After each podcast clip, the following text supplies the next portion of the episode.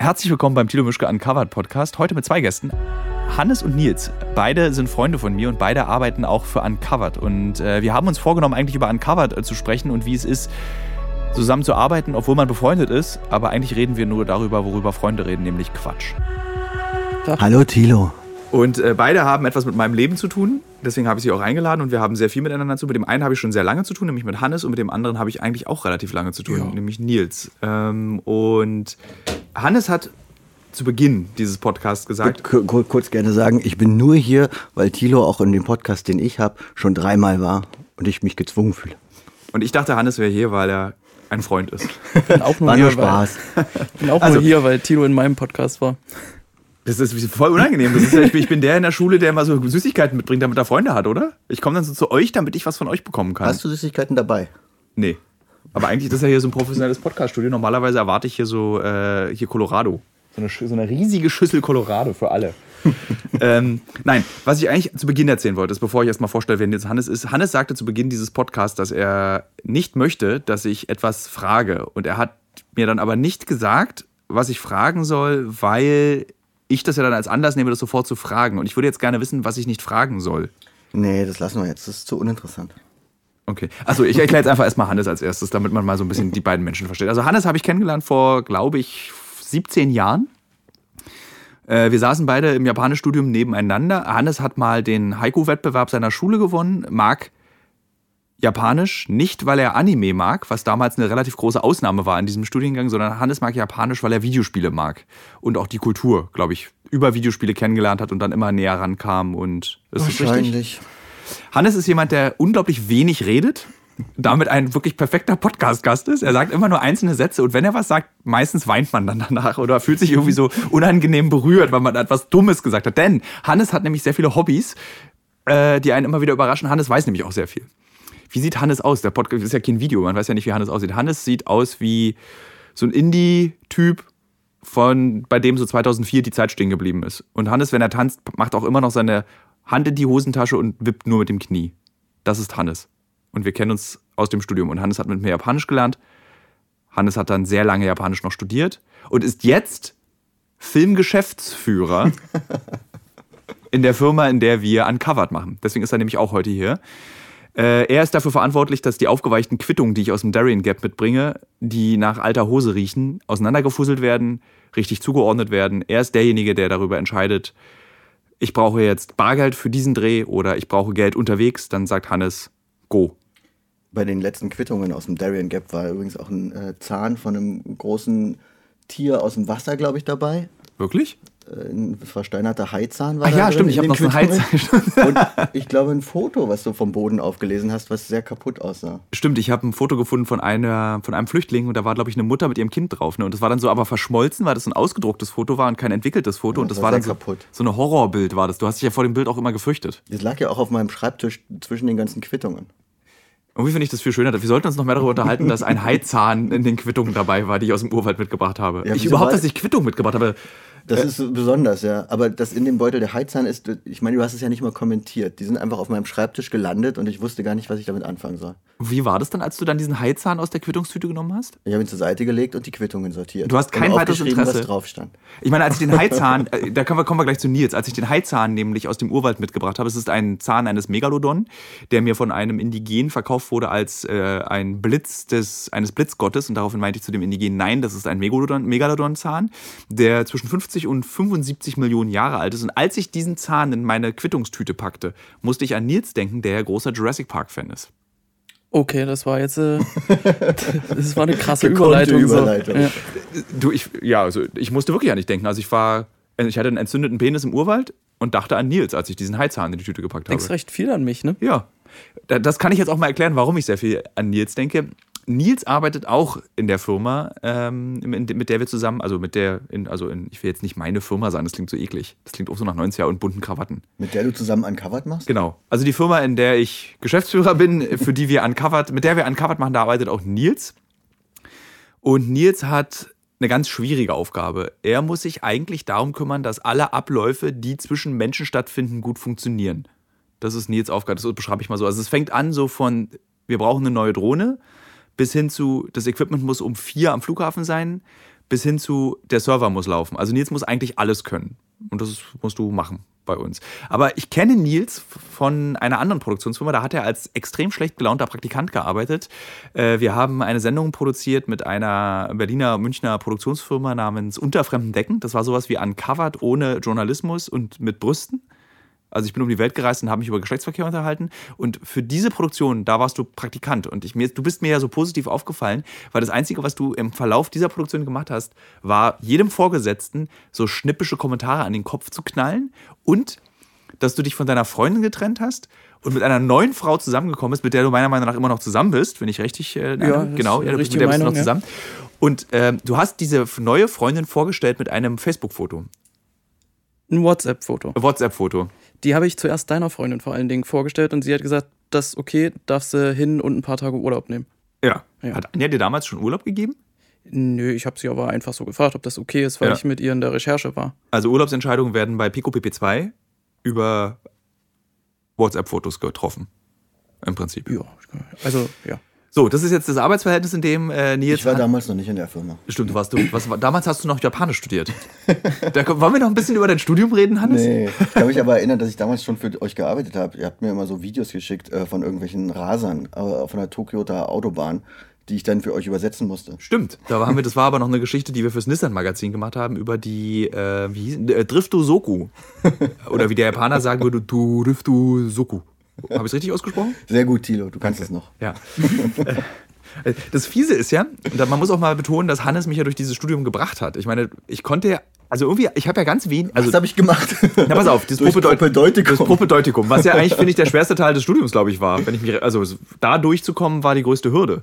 Weiß ich nicht. Aber ich glaube, deswegen hast du ja überhaupt nur äh, äh, quasi eine Freundschaft mit mir angestrebt, weil ich schon ein bisschen Japanisch konnte und du mit mir lernen konntest, oder? Was der Hörer jetzt daraus realisiert, ist, dass meine Freundschaften ausschließlich auf Nutzen-Kosten basiert. Also ich habe nur Freunde, die mir was bringen. Nee, nee, nee. Das war schon so. Also es, es hat Spaß gemacht, mit dir Japanisch zu lernen auch. Das stimmt. Und dann habe ich ja, äh, hatte ich ja, war ich ja Single, dann habe ich mich in deinem Freundeskreis, in deinem weiblichen bewegt. Hast du? Ja, ein Claudi. Habe ich das verdrängt bis jetzt? Ich glaube nicht. Müssen wir darüber jetzt reden? Uns auch alte 17 Wunden Jahre her. auf. ähm, und dann haben wir uns ja nie aus den Augen verloren. Das fand ich eigentlich ganz lustig. Also wir haben, wir, ja gut, wir haben auch zusammen gewohnt, zehn Jahre. Da kann man sich schwer aus. zehn? Ich weiß es nicht Nee, mehr. acht, glaube ich. Sieben? Fünf?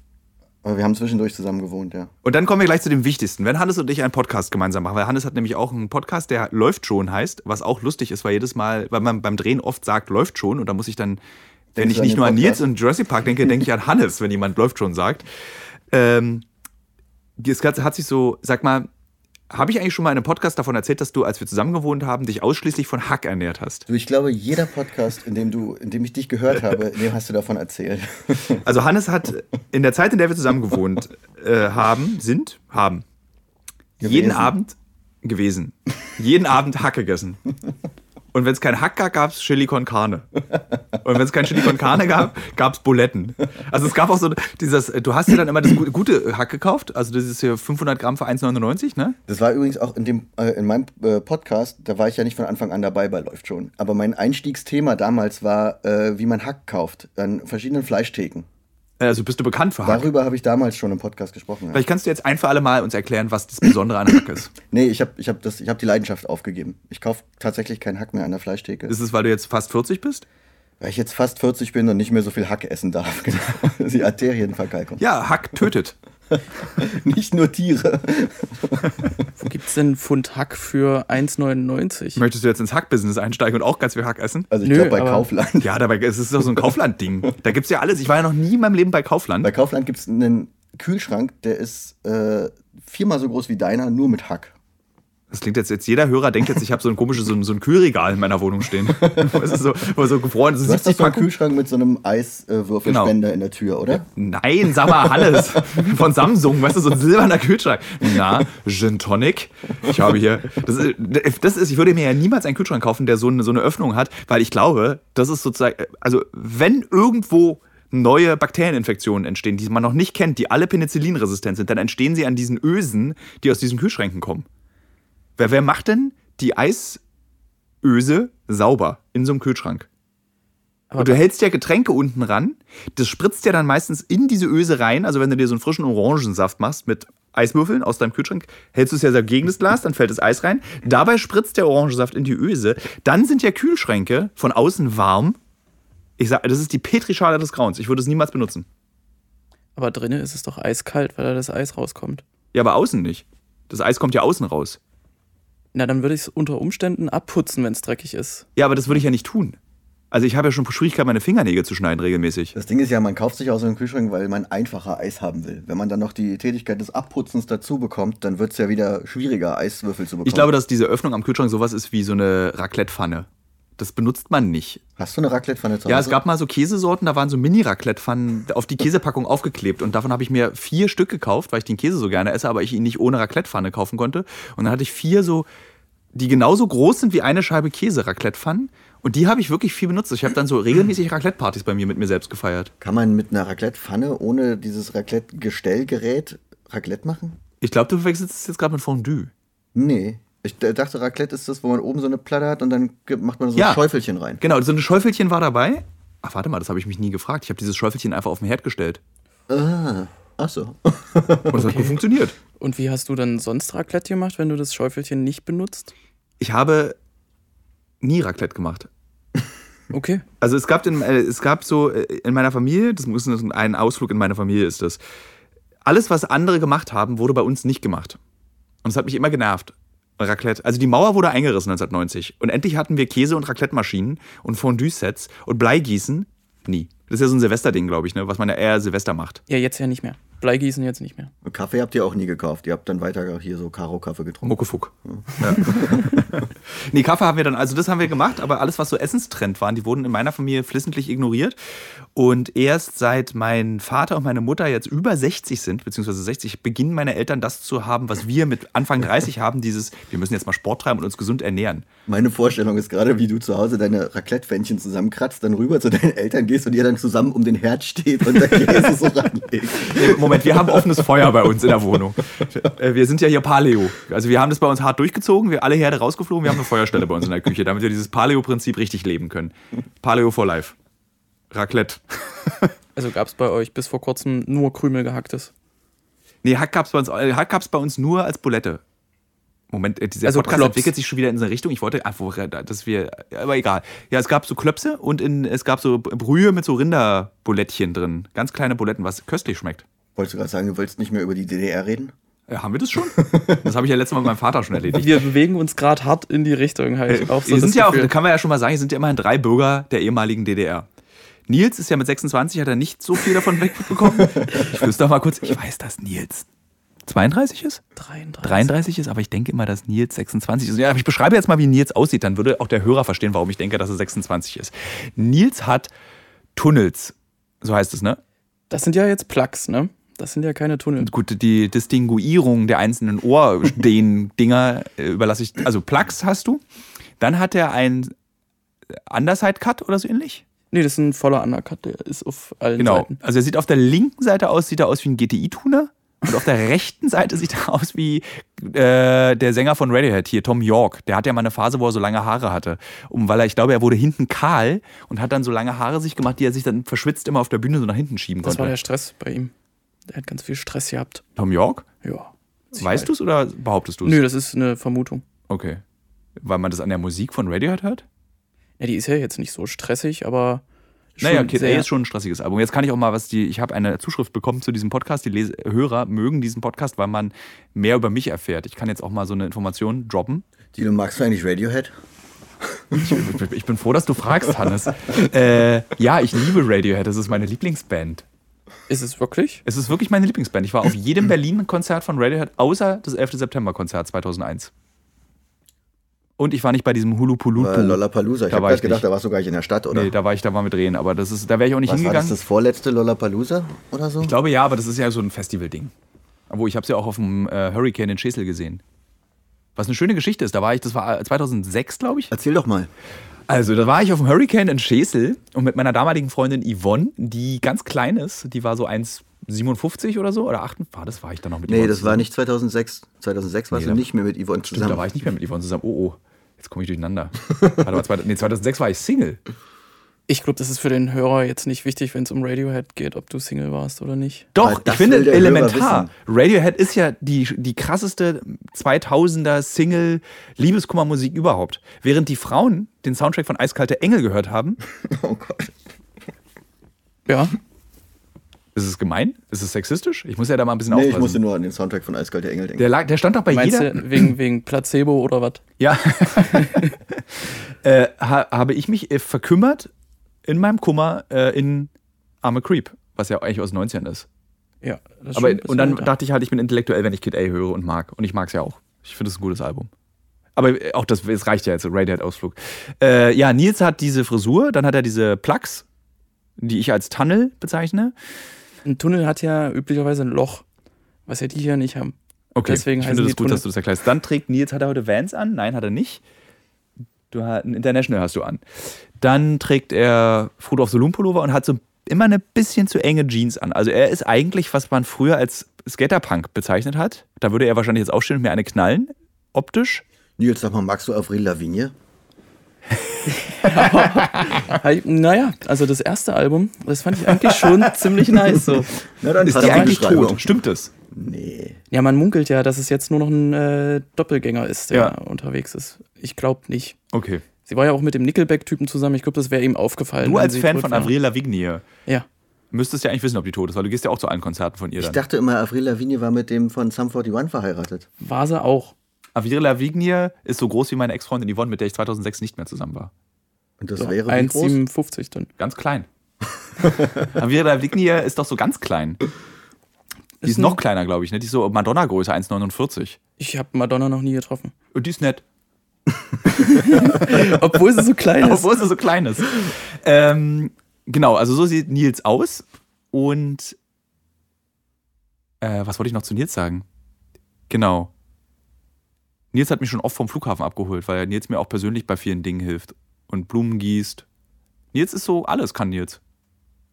Wissen die Hörer eigentlich schon, dass du sehr gerne einfach so zum Flughafen fährst? Nee, das habe ich noch nie erzählt. Es ist gut, dass du das erzählst. Das ist aber auch schon ein bisschen her. Das mache ich ja. Ja, habe ich lustigerweise. Also, das können wir mal kurz erzählen. Also, wenn ich nachdenke, zum Beispiel mit meiner Freundin oder auch mit Hannes oder wir sind auch zusammen zum Flughafen schon gefahren. Ähm, man kann am besten quackeln, finde ich, auf einer Autofahrt, die nicht die Länge von einer Stunde übertritt. Am besten, wenn eine Autofahrt 50 Minuten ist, ist sie perfekt. Weil dann hat man noch nicht dieses, man streckt sich, wenn man aufsteht und man hat genau die richtige, das richtige Maß an Konzentration. Denn nach 50 Minuten ist ja meistens dann im Auto, wollen wir Musik hören.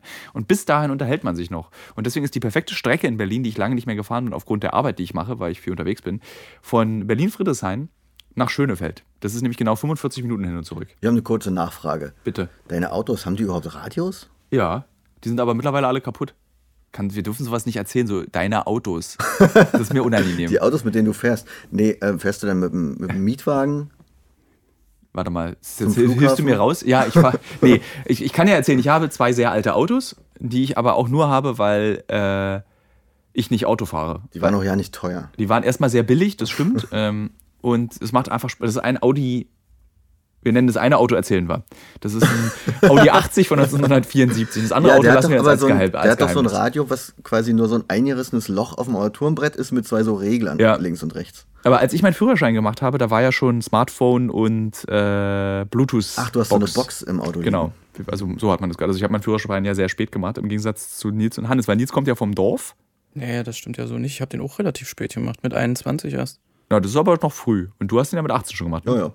Weil Hannes ist nämlich ein Raser eigentlich. Ein richtiger Dollar. Und du hast ja auch ein schönes altes Auto. Nein, mein Auto ist von 97. Aber es ist ein Mazda, äh, der MacGyver Mazda. MacGyver hatte einen Mazda. Ja, war doch so, oder? Das sind aber auch schon 22 Jahre, ne? 97. Wir können, wir können daraus auch machen. Hauptargument für mein Auto sind Klapplampen. Ich kann das nachvollziehen. Die Liebe zu Klapplampen kann ich nachvollziehen. Das Schöne ist, wenn wir jetzt die ganze Zeit immer dieses, äh, ist schon 22 Jahre her ist, weil das Podcast ist ja, wird ja das Medium der Rentner der Zukunft sein. Weil wir sind ja die Rentner der Zukunft, Ja. logisch, altern. Und wir werden ja auch in Zukunft Podcasts machen und hören. Zum Beispiel, als meine Oma, als ich meiner Oma erzählte, ich werde einen Podcast machen, sagte meine Oma, warum? Und daraufhin sagte ich, na, ich erzähle dann so Geschichten. Und dann sagte sie, warum machst du das denn? Wenn es jemand interessieren würde, dann würde dich doch jemand ins Radio einladen.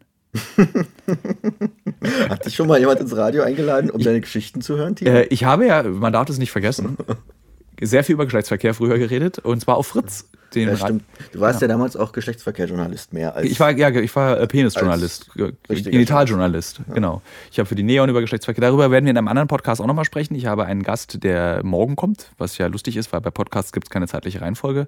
Der später, den ich auch noch interviewen werde, oder wir können machen das einfach so. Der, der, also liebe Hörer, bitte skippt jetzt so zehn Sekunden vor, wenn ihr Nee, Moment, das muss man logischer machen. Also, ich werde Caroline Rosales zu ihrem Buch Sexuell verfügbar äh, interviewen und mich darüber unterhalten. Das geht so um Feminismus. Bist du dir schon sicher, dass der Podcast hier Genau. vor dem anderen rauskommt? Genau, wenn jetzt Caroline Rosales Podcast, okay, machen wir das so, wenn, wenn Caroline Rosales Podcast schon lief, also die war jetzt schon da. Also, lieber Hörer, hast, du letzte Woche den Caroline Rosales Podcast gehört? Äh, wenn du diese Frage mit Ja beantworten kannst, dann skippe jetzt bitte 10 Sekunden vor. 1, 2, 3, 4, 5, 6, 7, 8, 9, 10. Hä? Wie wir letzte Woche mit Caroline Rosales schon besprochen haben in dem Podcast. Das ergibt so keinen Ja, es ist zu kompliziert. Man kann keine Podcast-Rollenspiele machen. Ist schade eigentlich, ne? Was machst du denn, wenn der Podcast abgesagt wird, kurzfristig? Von Dann Caroline du den- Rosales. Ja, dann hast du den jetzt angekündigt oder äh, verkündigt. Da kommt hinten noch so am Ende so ein Schnitt rein, so von wegen, aus technischen Gründen findet der in diesem Podcast angekündigte äh, andere Podcast leider nicht statt. Oder man ersetzt einfach das Wort Caroline. Kann man hier, ich guck mal kurz zu dem Redakteur, kann man auch sowas machen, so, so Steuer, Apfel F und dann gibt man ein Wort ein und dann setzt, genau, also dann der Podcast mit Ka und dann Felix Willicke von Lani die Reisen. Also man kann es ja einfach dann ersetzen, das ist ja ganz einfach. Äh, Zurück, wir wollten eigentlich nochmal äh, über Uncovered. reden. Wie ist es denn für euch Ich will über beide? Uncovered reden. Ich habe dich, glaube ich, unterbrochen. Tut mir leid. Also du fährst mit deinem Auto zum Flughafen. Ja, genau. Ich habe mich nur gewundert, weil ich glaube, wenn ich mit dir Auto fahre, hörst du nie Musik im Auto. Na, weil wir uns unterhalten. Weil vielleicht fahren wir nie länger als 50 Minuten Deswegen. und deine Theorie stimmt wirklich. Ich glaube ja, also sie hat sich zumindest, also zum Beispiel, es gab auch Momente, wo ich, also ich bin dann eine Zeit lang mit meiner Freundin so oft zum Flughafen gefahren, dass wir nichts mehr zu reden hatten. Die äh, Strecke, meine Wohnung, Schönefeld. Das ist jetzt für die ganzen Stalker, da können sie sich das ausrechnen. Die kennen doch, kennen die deine Adresse, die Stalker? Äh, nö, aber die kriegst du jetzt raus mit der Information, die ich gebe. Denn in dem Umkreis meinst du, Genau. wird dann gesucht? Eine Folge TKKG ist die Strecke, meine Wohnung, Schönefeld und wieder zurück. Ich hab, haben wir schon mal über TKKG geredet, dass es eigentlich eine rassistische Scheiße ist, die Ich da habe das läuft? noch nie gehört. Das ist so krass. Ich habe ja Hörspiele erst durch meine aktuelle Freundin kennengelernt, mit der ich schon sehr lange, das klingt so, als wäre ich erst seit zwei Minuten mit der zusammen.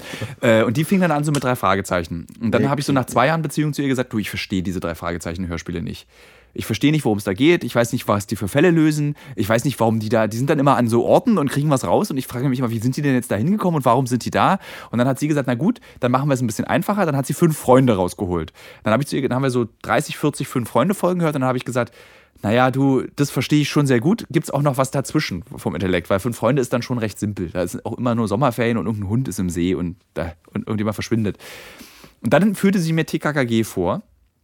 Und dann habe ich wirklich, und ich höre sehr viele Folgen TKKG, aber nicht aus dem Grund, weil ich das interessant finde, sondern weil es so krass ist, dass 60 Millionen Westdeutsche wahrscheinlich ihre gesellschaftliche Prägung durch TKKG erfahren haben.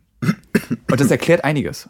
Das erklärt, warum jeder der großen Anführer der AfD Westdeutsche sind. Puh, also Warte, Glatteis? Äh, hier kommt der Höcke, kommt jetzt gleich als Beispiel. Ne? Du, äh, wie gesagt, nie TKG, TKKG Ich kann dir das empfehlen. Du weißt, wo der. Das ist so krass. klingt gar nicht so, als Doch, das empfehlen. ist, du weißt, wo, dieser, wo der gesellschaftliche Rassismus herkommt. Da Wieso ist denn? Worüber Zigeuner sind die denn? Bösen. Das, Zigeuner wird da ja auch noch gesagt. Aus welcher Dann- Zeit kommt, stammen Das diese ja- Hörspiele? ja Bis heute. Also, ich glaube, so 80er bis jetzt. Die Okay. machen das ja, produzieren das, glaube ich, immer noch. Das Schlimme an TKKG ist aber auch noch, und ich weiß jetzt nicht, ob ich das verwechsel mit drei Fragezeichen. Ich habe mich da mal mit dieser Produktion dieser Hörspiele beschäftigt. Da hat sich einer der Sprecher umgebracht, weil der so über den Tisch gezogen wurde von Europa. Das ist das Label, glaube ich, was TKKG macht. Ähm, weil die die so schlecht bezahlt haben, die Sprecher. Und dann sind die aber so ein Millionenerfolge gewesen. Ich glaube, jeder, so, wenn du 20 bist, hattest du Eiskalte Engel. Wenn du 8 bist, hattest du eine, mindestens neun TKKG-Kassetten. Und die wurden dann immer so pauschal bezahlt für diese Sprecherrolle und haben aber keine Tantiemen bekommen für die Verkäufe dieser Dinge. Und der Typ war dann irgendwie immer die Stimme bei der Fette, glaube ich, bei TKKG. Karl, Karl, glaube ich. Und er konnte halt nichts anderes mehr sprechen, weil er immer diese Rolle war. Du konntest dann halt nicht mehr Bruce Willis synchronisieren, weil du ja dann immer denkst, das ist doch Karl. Und der hat sich, glaube ich, umgebracht dann irgendwann. Vielleicht jetzt nicht wegen TKKG. Ich glaube auch, dass dann, äh, dann noch sehr Depression dabei ist. Ja, aber darüber wollten wir gar nicht reden. Wir wollten Nee, eigentlich über es dieses. klingt, klingt auch so, als würden wir gar nichts dazu sagen können. Aber schön, dass du. Ich wollte das nur mal so wütend erzählen, weil dieses äh, und dann also die aber hier der Verbrecher von den drei Fragezeichen ist doch auch hier äh, CEO von den äh, von Bill Cosby Show gewesen. Den kann man ja auch woanders hören, obwohl der so eine Stimme hat.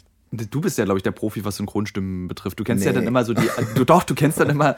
Gestern Abend haben wir zusammen äh, uns über Rick. Nee, über Venture Brothers unterhalten. Die Serie, die beide Und wahrscheinlich ich habe nicht. nicht gefunden, wer das war. Aber was du gegoogelt hast, und das hat mich fasziniert, war, welcher Sprecher ist das? Du bist ein Synchronsprecher-Profi. Nee, interessiere mich dafür, ja. Warum eigentlich? Ich finde es interessant, weil ich, weil, ich, weil ich Synchronsprecher mag. Das Also suchst du auch dir ja im nicht Englischen aus, und für was du dich Im interessierst. Deutschen.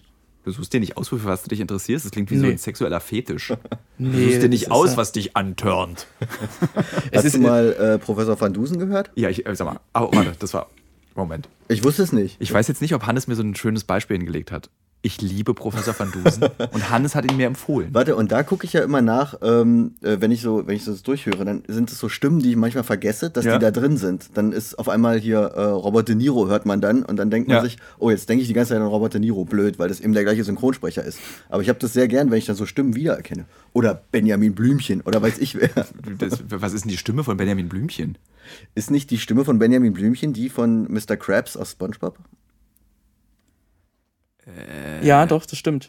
Es gibt nämlich sogar bei SpongeBob eine Folge, wo sie auf Benjamin Blümchen äh, so, so äh, wie sagt man, abzielen, Anspielen? anspielen, Der ist ja auch genau. gestorben, ne? Der, ich glaube, der wurde ersetzt irgendwann, ja. Der Nee, der Erfinder von SpongeBob, der ist doch vor einem halben Jahr Wer? gestorben an Krebs, glaube ich, ne? hier Tom Hillenburg, Ja, oder wie der heißt. ja. Der heißt wahrscheinlich nicht Tom. Ich habe mal für die deutsche Presseagentur die deutsche Stimme von Benjamin, äh, von SpongeBob interviewt. Und habe das dann. also Steve Urkel. Steve, Steve- Steve Buscemi auch. Stimmt. Und der ist ganz lustig. Also es war für den die Kinderdienst der deutschen Presseagentur und da habe ich dann mit SpongeBob ein Interview geführt. Und das ist ganz, weil wir saßen und das war ganz, also ich habe ihm das dazu erzählt, ich würde gerne mit SpongeBob ein Interview machen und wir haben uns dann, get- es ist ein Print-Interview gewesen, also er hätte nicht seine Stimme verstellen müssen. Was er dann aber tat, er sprach dann in einem Café in Berlin Mitte ganz laut in der SpongeBob-Stimme mit mir, während ich SpongeBob interviewt habe. In meinem Kopf ist es eine lustige Anekdote. Eure beide Reaktionen zeigt mir, es ist keine lustige Anekdote. Kannst mir nicht so richtig vorstellen. Hast du SpongeBob oder die Stimme von SpongeBob Ich habe die interviewt? deutsche Synchronstimme von SpongeBob interviewt als SpongeBob. Worüber? Okay, Über SpongeBob. Oh, So Patrick, wie das ist, wann die beiden sich endlich outen. okay, gut. Jetzt habe ich es verstanden. Sowas.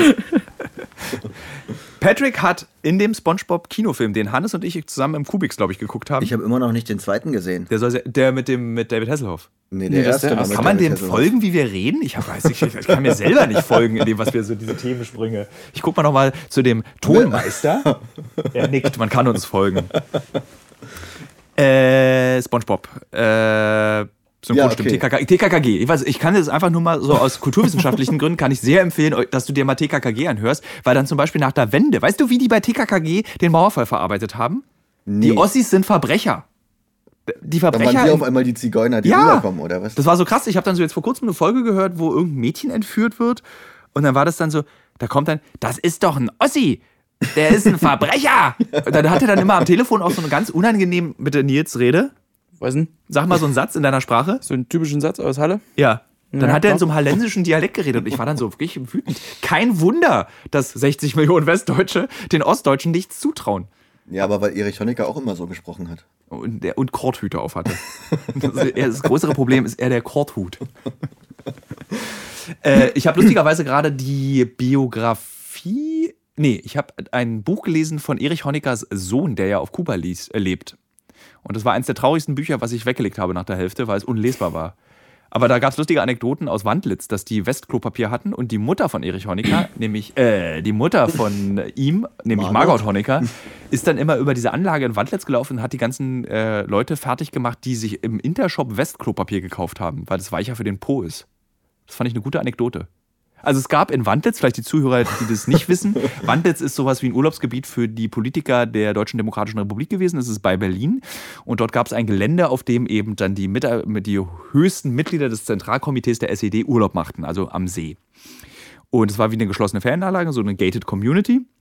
Und auf dieser Gated Community gab es einen Intershop. Ein Intershop ist ein Laden in der DDR gewesen, wo man für Westgeld oder so eine Voucher, die es, glaube ich, gab, äh, Westgüter kaufen konnte. Also von Lego über Kinderriegel, äh, Videorekorder, Matchbox. Hannes zum Beispiel, der auch Bürger der DDR ist, hat äh, sich da komplett ausgestattet. Ich habe da nur Matchbox, äh, meine Matchbox waren aus dem Intershop damals. Äh, willst du dem Hörer erzählen, warum du das?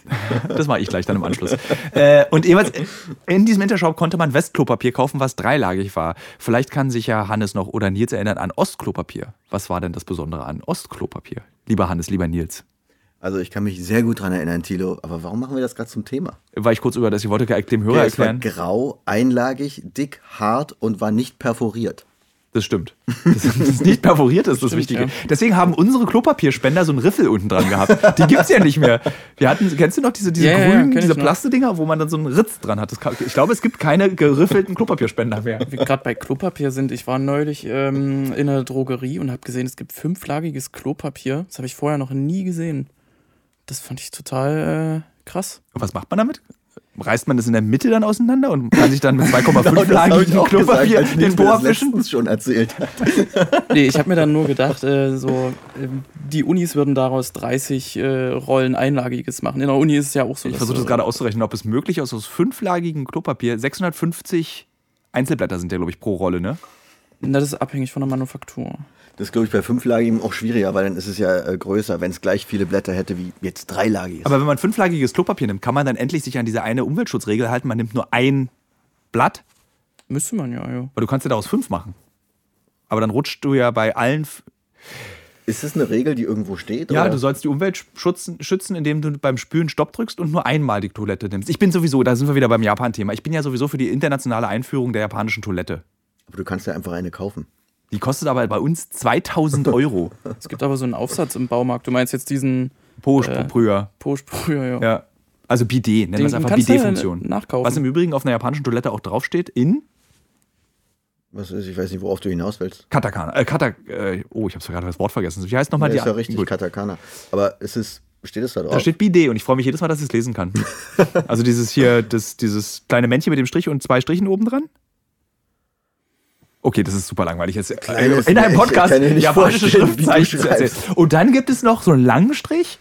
Ähm, aber ich finde, also du, ich glaube ja, wenn du in Japan bist, und Hannes war auch schon öfter in Japan, äh, du bist auch ein großer Befürworter der äh, ähm, Sprühtoilette, oder? Ich finde es in Ordnung, ja. Das ist und die beste Erfindung, und ich glaube, damit habe ich mit Paula Lambert schon drüber gesprochen im Podcast.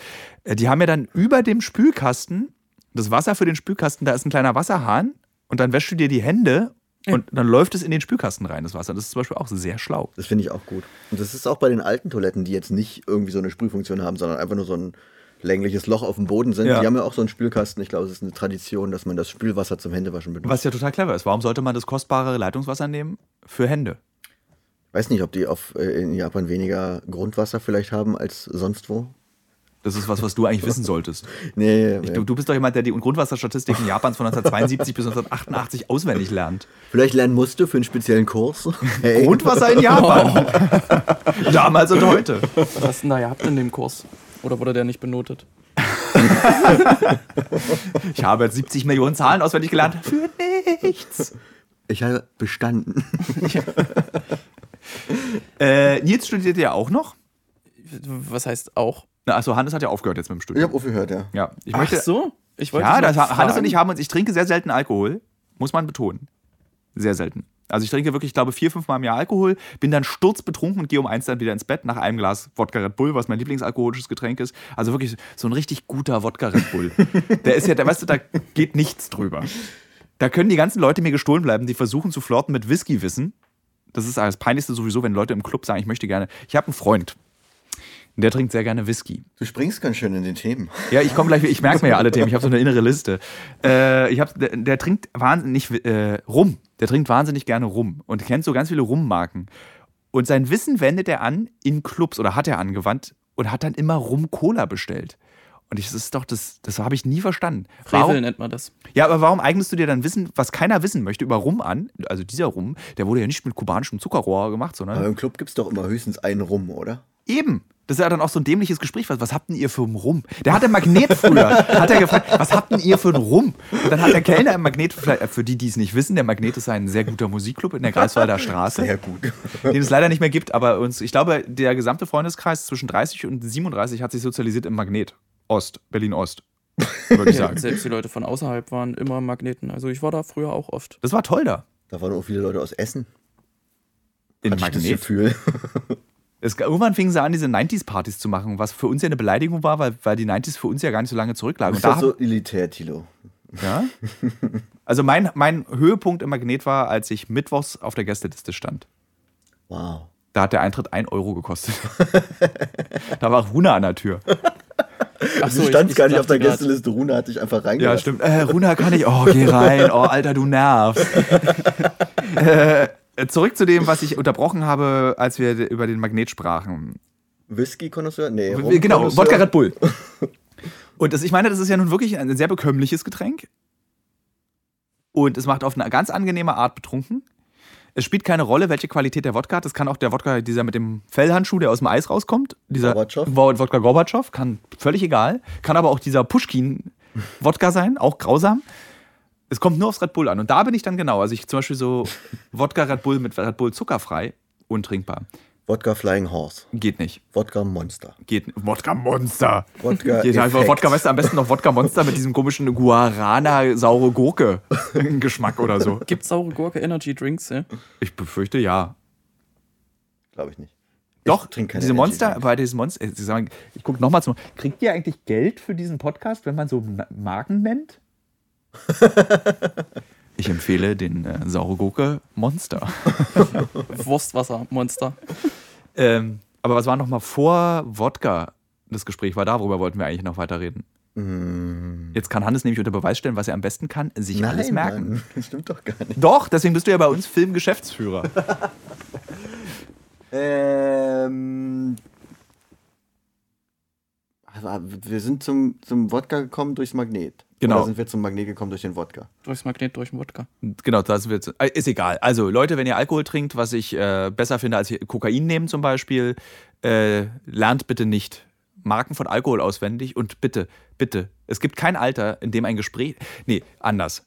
In meinem Freundeskreis sind ja jetzt alle so in diesem Kinderkriegalter und mir ist aufgefallen, dass die Gespräche mit meinen Freunden, die angefangen haben, sich für Wein zu interessieren, genauso interessant sind wie die Fotos, die ich mir von Fremden ihrer Kinder, von den, also diese fremden Kinderfotos, die man sich angucken muss. Das ist beides gleich interessant. Kaufst du manchmal Wein?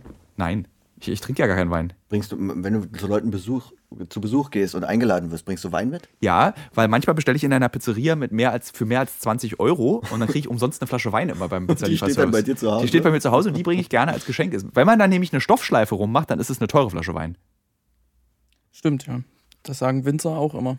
Weil es kriegt ja, weißt du, du gibst dann an, irgendwie so spumante Spozzotti, irgendwie der Pizzeria-Wein und dann gehst du auf eine Party, machst so eine weiße Stoffschleife rum. Ich habe euch einen schönen Wein mitgebracht. Und dann trinken die den und der schmeckt natürlich wie so Frostschutzmittel, aber sie tun so, als wäre er teuer.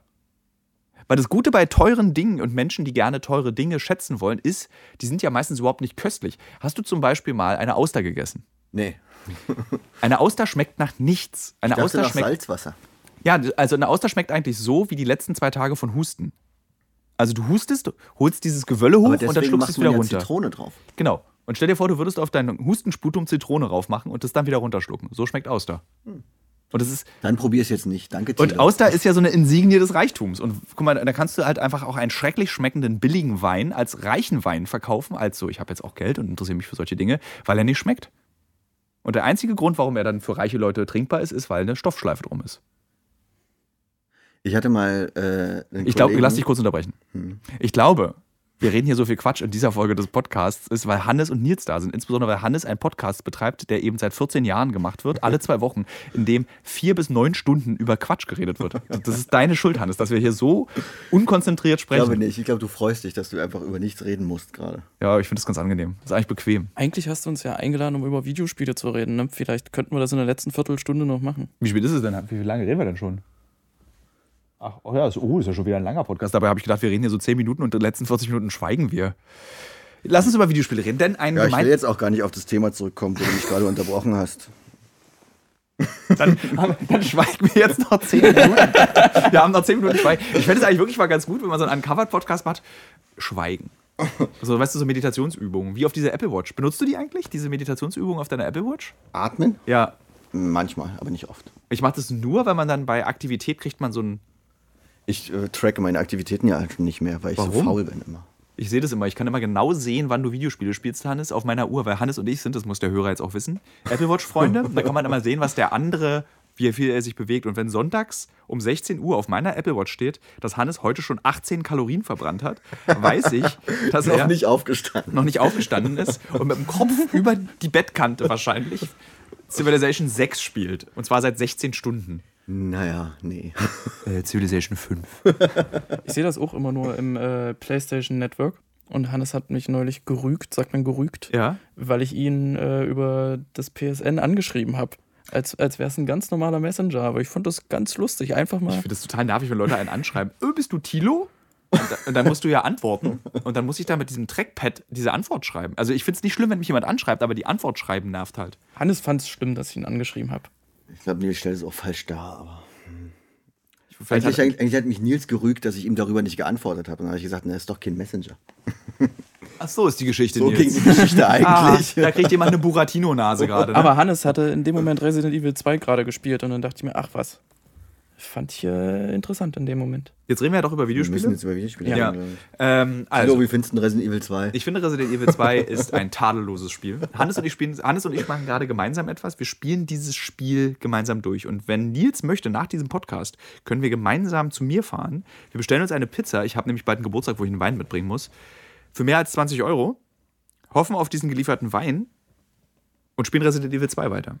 Mich würde jetzt tatsächlich, weil es ja wirklich doch eine merkwürdige Sache ist, du bist ja nicht jemand, der sich zu Hause hinsetzt und einfach Resident Evil 2 spielt. Du hast, Nein, ich kann das nicht. Du hast ja äh, beim letzten Mal, als du, beim ersten Mal, als wir Resident Evil 2 zusammen gespielt haben, da warst du, glaube ich, hast du zehn Minuten das Spiel vorher gespielt. Und Ja. ich glaube, wenn ich nicht vorbeigekommen wäre, um mit dir das Spiel zu spielen, hättest du es nicht weitergespielt. Richtig. Also, und du hast dich quasi, du hast, du, brauchtest quasi jemanden, der hinter dir sitzt und dir zuguckt beim Resident Evil 2 spielen, weil sonst hätte es dich gelangweilt. Genau, ich kann Videospiele nicht alleine spielen. Also ich brauche immer so eine Art Gucklakaien zum, zum Videospiele spielen. Ich, natürlich ist es gemein, Gucklakaie zu sagen, sondern es geht einfach nur darum, dass man sich darüber unterhält, was man dort spielt. Alleine kann ich keine Videospiele spielen. Ich, ich fühle mich dann wie ein ausgestoßener Teil der Gesellschaft, wie eine typische TKKG-Figur. Wie früher, wenn du Civilization 5 gespielt Ja. hast auf dem iPad die ganze Nacht. Genau, bis einem die Ellbogen wehtun. Also im Spiel wie Resident Evil äh, geht dann doch aber eine Menge Vibe verloren, wenn du das nicht alleine spielst, weil es lebt doch gerade davon. Ich habe noch nie ein Spiel gespielt, weil es wegen irgendwas lebt. Wirklich. Ich habe immer nur, also dieses so, dieses so, also ich habe, also wenn du damit meinst, diesen Spukfaktor von Resident Evil, Ja, schon. Ja. Glaub mir, Thilo hat sich auch so erschreckt. Und Thilo macht seinen Fernseher immer so laut, dass man sich auch so erschreckt, ohne Kopfhörer. Ja, ich erschrecke mich auch, wenn ich zum Beispiel Kirby spiele auf meinem Fernseher. Weil Das ist auch sehr gruselig. das ist ja wirklich sehr gruseliges Mit Spiel. dem Super Game Boy auf dem Super Nintendo. Oh, das fand ich toll. Habt ihr Kirby früher beim spielen. Super Game Boy, habt ihr die Ränder ausgemalt? ja, ab und zu. Hast du ja. dir selber so Bildschirme gemacht? Ja. Ich habe es einmal gemacht und dann den, diesen Rahmen nicht benutzt. Hast du eigentlich Mario Paint benutzt? äh, nee, ich hatte ja als Kind kein Super Nintendo. Du hattest alles, aber kein Super Nintendo. Nee, ich war ja als Kind, als Kind waren meine äh, finanziellen Mittel begrenzt und ich hatte Sega-Konsolen. Deswegen hatte ich natürlich kein Super Nintendo und meine Freunde habe ich immer ausgelacht, weil die alle nur Schlümpfe gespielt haben und ich hatte die coolen Sega-Spiele. Jetzt ist die Frage für, den, für die jüngeren Hörer unter uns, also alle, die unter 30 sind, ist, war denn dein Mega Drive damals eine billigere Konsole, weil du deswegen weniger finanzielle Mittel hast und hast dich dann für die Aldi-Konsole Sega das war- Mega Drive entschieden? Das war äh, darauf bezogen, dass du meintest, ich habe alles, aber kein Super Nintendo. Ich hatte natürlich als Kind noch nicht alle Konsolen. Okay. Aber heute hast du alle Konsolen. Hannes Wohnung Ich sieht viele, mich, ja. Sehr, Hannes ist auch Sammler, den ich auch mindestens schon fünfmal. Und das finde ich ja auch immer eklig, ne? wenn, ich mich, äh, wenn mich jemand als Sammler bezeichnet. Weil ich kaufe mir die Spiele ja nicht zum Sammeln, sondern zum Spielen. Also, wie muss man sich Hannes als Sammler vorstellen? Oft äh, reibt er sich mit Olivenöl ein, stellt sich dann vor seine Sammlung und atmet an seinen Spielen. Nein, das Also- stimmt nicht. Hannes spielt tatsächlich seine Spiele und das Schöne war, als ich mein Volontariat bei einem Videospielmagazin gemacht habe, warst du derjenige, der mir zehn Jahre, glaube ich, Videospielgeschichte in zwei Nächten zusammengefasst hat. Ich glaube, deine letzte Erinnerung zu der Zeit war ja auch nur Polyplay und C64. Und dann hast du gesagt, Hannes, was, wie was gibt es eigentlich für Videospiele seitdem? Das stimmt ich ich fange morgen Meine- an, in der Videospielzeitschrift zu arbeiten. Meine, meine, Im Hochstapler war ich schon immer. Äh, meine, meine Videospielphase hörte auf mit dem Super Nintendo. Okay. Eigentlich N64. Hast du eins? Nee, ich hatte dann, den habe ich mir dann nicht mehr gekauft, weil den fand ich irgendwie immer so kindisch. Und ich hatte auch nie dieses Golden Eye-Ding. Das hat bei mir nicht so. Das ist indiziert. Immer noch? Das müsste noch indiziert sein, ja. Golden Eye. Oder wie das Lied dazu war, GoldenEye. War doch so, oder so? Sagen darfst du es, aber du darfst es nicht bewerten. GoldenEye, das Videospiel, ist sehr, sehr gut. Es macht mir sehr viel Spaß, gerade mich mit der Bundesprüfstelle für jugendgefährdete Schriften anzulegen. Ich mache ja, ich mache ja keine Lieder von Störkraft, die man hören Ist soll. dein Podcast eigentlich als explicit gekennzeichnet? Seit jetzt. man, könnte, man müsste einen Schweigepodcast machen und einen Podcast, damit man dieses schöne E bekommt. Dann sagt man einfach nur unangenehme Dinge die ganze Zeit. Also zum Beispiel alle Verbote. Man liest einfach diese Prüfliste durch vor und sagt, das ist ein gutes Spiel. Doom, super Spiel. Duke Nukem 3D, Spitzenspiel.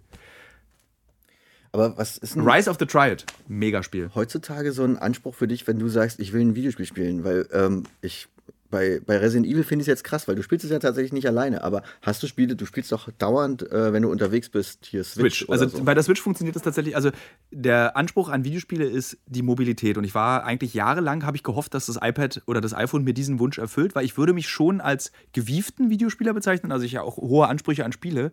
Aber wie wir beide oder wir drei wissen, auf dem iPad und auf dem iPhone sind einfach kaum Spiele spielbar. Das ist alles immer nur so Ja, da fehlt die Haptik. na, es irgendwie. fehlt halt irgendwie, also es sind auch keine guten Spiele. Also du, hast, du freust dich dann über so Remakes von alten Spielen. Aber hast du diesen, die Sachen, die Ma- äh, Nintendo jetzt versucht hat, hier mit Mario Run oder so ausprobiert? Ja, und das hat dann fünf Minuten Spaß gemacht und war dann auch gut, aber ich will halt mehr. Ich will mich in eine Welt reißen lassen. Und zum Beispiel die Switch hat es mit Zelda, also hier The Breath of the Wild, ist ein sensationelles Spiel. Ich habe, also ich kann für die, für die, für die Leute, die die Uncovered-Sendung kennen, wer sich an den ähm, Film erinnert über den Schmuggel von Cannabis aus Marokko, da mussten wir sehr, sehr viel in einem Haus uns verstecken. Also so sechs, sieben Stunden am Tag waren wir in einem Haus und durften nicht raus, damit wir nicht auffliegen als Journalisten. Und ich habe einfach jeden Tag sieben Stunden Zelda gespielt. Und ich war dafür wahnsinnig dankbar, dass wir als Journalisten nicht in Marokko frei arbeiten können, weil so konnte ich nämlich sieben Stunden Zelda in diesem Haus spielen. Und es war sehr, sehr kalt. Es war nämlich oben auf einem Berg. Und dann habe ich mir vier Decken über mich rübergelegt, die Controller abgemacht von der Switch, den Bildschirm auf die Sa aufgeklappt, seitlich auf den Tisch gestellt. Dann habe ich mich so seitlich unter die Decke gelegt und unter der Bettdecke, weil sonst hätte ich mal kalte Hände bekommen, dann Zelda gespielt. Und tatsächlich jeder Flug. Ähm, ich, ich, es ist immer, mittlerweile habe ich so viel Switch gespielt, dass ich meine eigenen Eltern bin. Es ist jetzt immer so, dass ich erst lese und immer wenn ich keine Lust mehr habe auf Lesen, dann erlaube ich mir selbst Switch zu spielen. Weil mir bei der Produktion der zweiten Staffel aufgefallen ist, ist, dass ich einfach zu, ich habe aufgehört zu lesen. Ich habe einfach nur noch Switch gespielt die ganze Zeit. Und dann habe ich mich wirklich wie, habe ich mich selbst erzogen und mich selbst reglementiert und gesagt, nein, du liest jetzt, äh, bis du keine Lust mehr auf Lesen hast, dann darfst du Switch spielen. Und so, ähm, wie sagt man, äh, sind das Visual Novel äh, Sachen, die auf, auf der Switch rauskommen? Es gibt ja furchtbar viele Sachen, die so Spiele simulieren, wo du zum Beispiel ein Smartphone findest und sowas. Die sind eigentlich auch ganz gut. Weil du ja gerne liest und dort muss man ausschließlich lesen. Ich weiß jetzt nicht, ob das eine Beleidigung ist, nein, an meine nein, eigene das ist- Lesequalität, oder ob das ein Vorschlag ist. das ist, ein, ist hast du tatsächlich mal ein Comics probiert? Nee, das Ja, ist äh, das ein ist ehrlich ge- gemeinter Vorschlag. Es ist ja, wenn ich, also ich lese ja keine Bücher, da, weil da Buchstaben drin sind und sie aneinandergereiht werden, sondern ich lese ja Bücher, weil mich das Buch und der Inhalt dazu interessiert. Okay. Also, wenn natürlich, also bei Skyrim würde das ja funktionieren. Da kannst du ja Bücher aus dem Regal nehmen und dann diese Bücher lesen. Wenn es zum Beispiel ein Videospiel geben würde, wo äh, du Schüler bist und in die Bibliothek gehst und Hermann Hesse Bücher lesen musst und dann nimmst du das Hermann Hesse Buch in diesem Videospiel aus dem Regal und kannst dann das Bu Hesse Buch in dem Videospiel lesen, dann würde ich das machen. Aber ich will natürlich nicht diese Notizen, die man in einem Spiel findet. Klingt so ein bisschen wie Page Master, so mit den Kindern irgendwie die Bibliothek nahebringen. Was ist ein Page Master? Dieser Film mit Macaulay Culkin, wo er dann Ah, ein Trickfilmcharakter Ja, ja, wird. so ein halb, Trickfilm, halb Realfilm war das. Das habe ich noch nie in meinem Leben gehört. Und ich Was? kenne alle Macaulay Culkin Filme. Alle? Naja, offensichtlich den nicht. Was ist denn das für ein Page Master? Page Master. Was, erzähl weiter. Hm, Gucken dir einfach an. Ich will dich nicht spoilern. Das klingt nach so einem äh, Spätwerk von Mekukulikuku. Nee, da war er noch recht jung. Hat eine Brille Aber- auf. Das war, das war bestimmt 12, 13, als er seine Sweetness verloren hat. Ja, ist wahrscheinlich schon, ja, 13. Ja, kann, kommt schon hin. Ich Aber- glaube ja, dass der beste Film, mit, da hast du bestimmt in deinem Podcast schon mal drüber geredet, äh, der beste Film mit Macaulay Culkin ist Richie Rich, Wieso Richie Rich? weil der einfach toll ist. Nee, ist er nicht. Ich habe ich hab den damals im Kino gesehen. Ich habe den auch im Kino gesehen. Ich fand den überhaupt nicht geil. Ich fand bloß geil, dass er ein eigenes McDonalds in seinem Zimmer hatte. Ja, toll! Der hat sein, sein Zimmer, war- hat er nicht, also es ist ein ganz toller Film. Wie hieß der Film, wo er Elijah Wood immer von der Klippe schubsen will? Das ist ein guter Film. Dieser Horrorfilm, wo er dieser psychisch kranke Junge ist, der immer Katzen totschießt und so. Das klingt My aber Girl. wirklich nach Spätwerk. Nee, da ist er ja noch ganz klein. Da ist, es klingt so, als in jeder Film ist er ganz klein. Der ist doch ein Ja, ist, ist er Kinderdarsteller. auch so. Der hat doch nur fünf, sechs Jahre Filme gemacht. Äh, ich weiß aber nicht, den kenne ich auch nicht, den Film. Ist das so eine Stephen King-Verfilmung? Ja, ich verwechsel das gerade. Wir gucken danach mal nach. Ja, bekommen wir dann. Du, du machst ja immer bei deinem Podcast diese ewig langen Listen und was man so. Oder Nee. rotiert es durch bei euch? Welche Listen? Na, was, worüber ihr redet. Nee, warte mal, Moment. Irgendwo machst du jetzt. Nee, jetzt wird's richtig langweilig. Stopp, wir machen jetzt hier mal so eine Vollbremsung. Und äh, ich gucke nochmal auf die Uhr. Wir sind bei 49 Minuten. Wir nutzen die letzten, nächsten fünf Minuten, um nochmal so ein bisschen ähm, Schönes zu besprechen. Ja, Videospiele war kein gutes Nee, Thema, ne? das ist schwer. Wir sind wahrscheinlich auch, weil es hier drei verschiedene Grade an Nerdigkeiten gibt. Ich würde zum Beispiel sagen, Hannes ist super nerdig. Hannes hat zum Beispiel einen Controller, der riesengroß ist, den man auf einem Tisch aufbauen muss für so ein Mac-Spiel. aber ich bin jetzt nicht einer, der sich so einen eigenen Raum baut für seinen Flugsimulator. Du, baust, Ich ja- hast einfach nur gern Videospiele. du hast einen eigenen Raum für deine Videospiele in deiner WG, in der du gewohnt hast, gehabt. Was? Ja, ja, vielleicht. Ja. Hannes, wohnte mal in, Hannes wohnte mal in der Kugler Straße im Prenzlauer Berg und die Wohnung hatte folgende Feature. Sie war immer kalt, immer eiskalt. Und es gab einen Raum direkt neben äh, Matti, was der Veganer-Freund von uns allen war, der eine eigene Toilette zum Kacken hatte, weil die, das unerträglich war für die anderen Bewohner in dieser WG, hatte Hannes direkt daneben, neben diesem Kackzimmer, sein Videospielzimmer. Also gegenüber war das, glaube ich, ne? Und manchmal, wenn wir Videospielabende gemacht haben, musst, du musst ja dann, so trinkst ja dann so sehr viel Wasser oder Bier oder so, und dann musste ich mal pinkeln. Dann habe ich, da, hab ich, dachte ich, es ist, ich gehe einfach jetzt auf, das, auf die Veganer-Toilette. Nein, du öffnest die Tür, gehst wieder raus und gehst durch diese fußkalte, bitterkalte Wohnung ganz bis ans Ende, um die andere Toilette zu benutzen, um zu pinkeln. Die richtige Toilette war direkt daneben. Die war nicht am anderen Ende der Wohnung. Ach nee, das war ja dein Zimmer da hinten, wo man da um die Ecke durch diesen Hausflur. Äh, ja, dann, im Hinterhaus quasi. Genau. Nur eben, dass man durchs Vorderhaus hin konnte. ja. Das, das Bad und die Toilette waren nebeneinander. Habe ich jetzt schon wieder eigentlich so Ressentiments gegenüber Veganern geschürt mit dem Satz, den ich da gesagt habe? Ich möchte das nicht, weil ich finde, es ist echt okay, wenn man vegan Nee, ist. du droppst nur Facts. Ist es eigentlich, also ist nur Mattis Code so muffig gewesen oder ist es. Ich weiß nicht, es muss ja irgendwas mit der Darmfl Darmflora zu tun haben. Ich dachte eigentlich immer, Fleischesser-Kot riecht schlimmer als äh, vegetarischer Kot.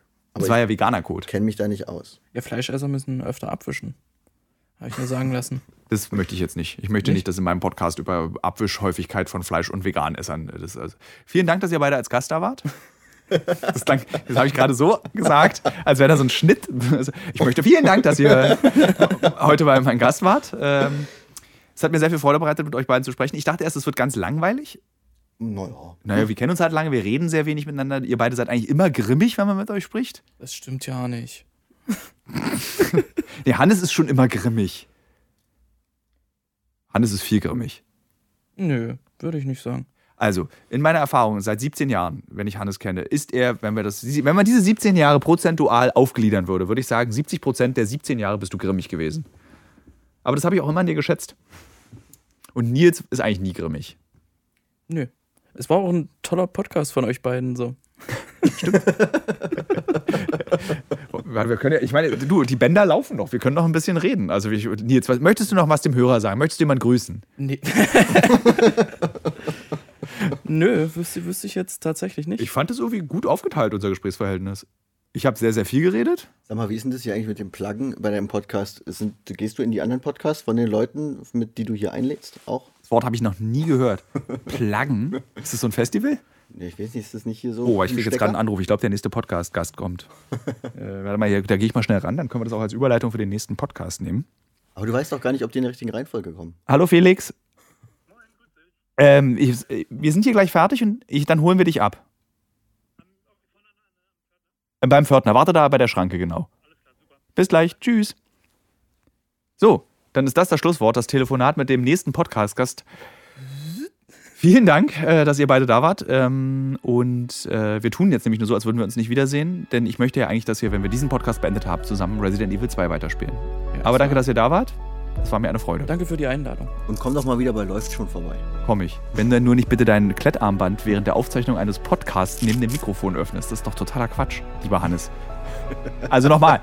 Tschüss. Es war schön, dass ihr beide da wart. Tschüss. Und es ist immer wieder schön, auch Freunde in seinem Arbeitsbereich dabei zu haben.